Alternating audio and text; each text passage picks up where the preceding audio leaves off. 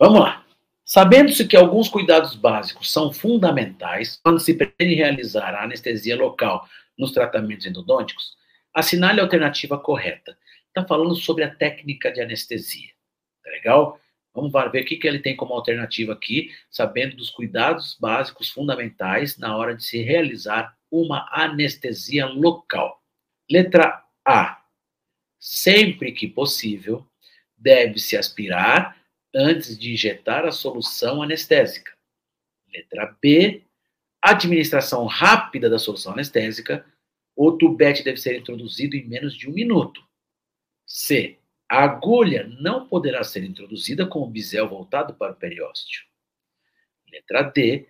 Cuidados especiais com pacientes hipertensos, recorrendo aos anestésicos com vasoconstritores e solicitação de orientação médica. Essa é aquela questão que te abre o sorriso, né? Porque além de ser uma questão relativamente simples em termos de conceito, é uma questão onde ele coloca alternativas absurdas, que eu acho que até um leigo entenderia que é absurdo, né? E aí fica fácil de você, até por exclusão, saber qual é a alternativa correta. Eu vou, lógico, de baixo para cima para ler primeiro as absurdas. Cuidados especiais com pacientes hipertensos, recorrendo aos anestésicos sem vasoconstritor. Né? Para pacientes é, especiais hipertensos, eu dou prioridade aos anestésicos com vasoconstritor.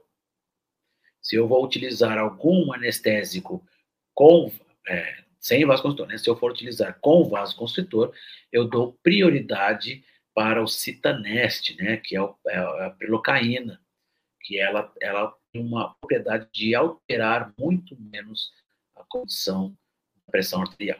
Mas o ideal é se utilizar sem vasoconstritor, desde que o paciente seja hipertenso. C. A agulha não poderá ser introduzida com o bisel voltado para o periósteo, muito pelo contrário. Né? As anestesias tradicionais, tanto as de bloqueio como as infiltrativas, elas preconizam você virar o bisel voltado para o tecido ósseo, né? Então, bisel sempre voltado para o periósteo. B. A administração rápida da solução anestésica. O tubete deve ser introduzido em menos de um minuto. Isso é um absurdo, né? Quanto menos força você fizer, quanto menor for a velocidade de injeção do líquido, menos dolorida vai ser a sua anestesia.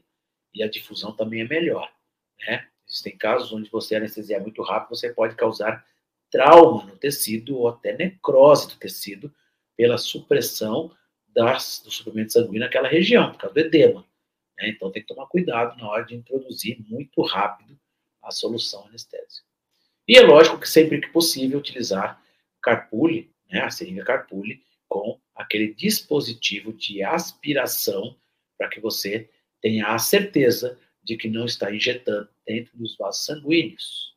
Legal? E aí você tem, então, uma técnica bastante segura da aplicação da anestesia.